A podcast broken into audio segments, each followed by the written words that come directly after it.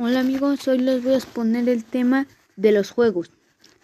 Antes, o en la actualidad todavía, pero casi nadie juega, estaban las sentadillas, el avioncito, saltar la cuerda, la gallinita ciega, el pañuelo, juego de las sillas y el gato y el ratón, etc. Y en la actualidad, desgraciadamente, hay juegos que te pueden llevar a agresiones o incluso a muerte. En este caso son Free Fire, Fortnite, Call of Duty. Estos juegos son muy violentos que no importa si eres adulto, niño o adolescente.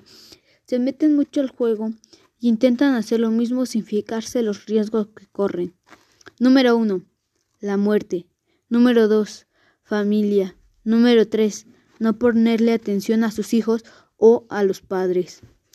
Hay que poner, hay que recuperar los juegos de antes. De nosotros depende todo. Nos vemos.